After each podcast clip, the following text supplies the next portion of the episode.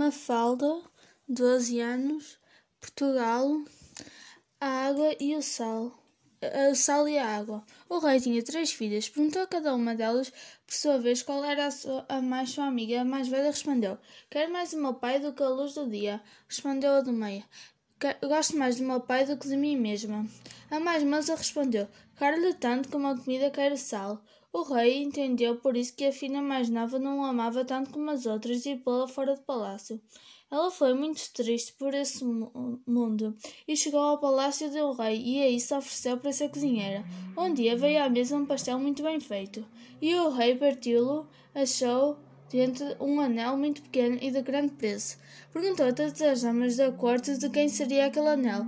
Todas quiseram ver se o anel lhe servia. Foi passando até que foi chamada a cozinheira e só ela é que o anel servia. O príncipe viu isto e ficou logo apaixonado por ela, pensando que era de, famí de família da nobreza.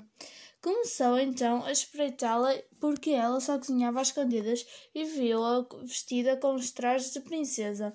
Foi chamar o rei, seu pai, e ambos viram o caso. O rei deu licença ao filho para casar com ela, mas a menina tirou por condição que queria cozinhar pela sua mão o jantar do dia de boda.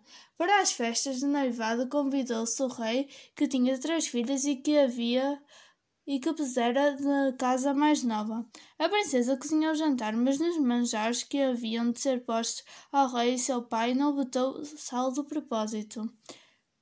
Todos comiam com vontade, mas só o rei convidado é que não comia. Por fim, perguntou-lhe o dono de casa por que é que o rei não comia. Respondeu ele, não sabendo que assistia ao casamento da filha.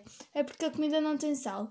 O pai do noivo fingiu-se raivoso e mandou que a cozinheira viesse ali porque é que não tinha botado sal na comida. Veio então a menina vestida de princesa, mas assim que o pai a viu, conheceu-a logo e confessou-lhe a sua culpa por não ter percebido quanto era armado pela sua filha, que lhe tinha dito que lhe queria tanto que uma comida era sal, que depois de sofrer tanto nunca se queixara da injustiça de seu pai.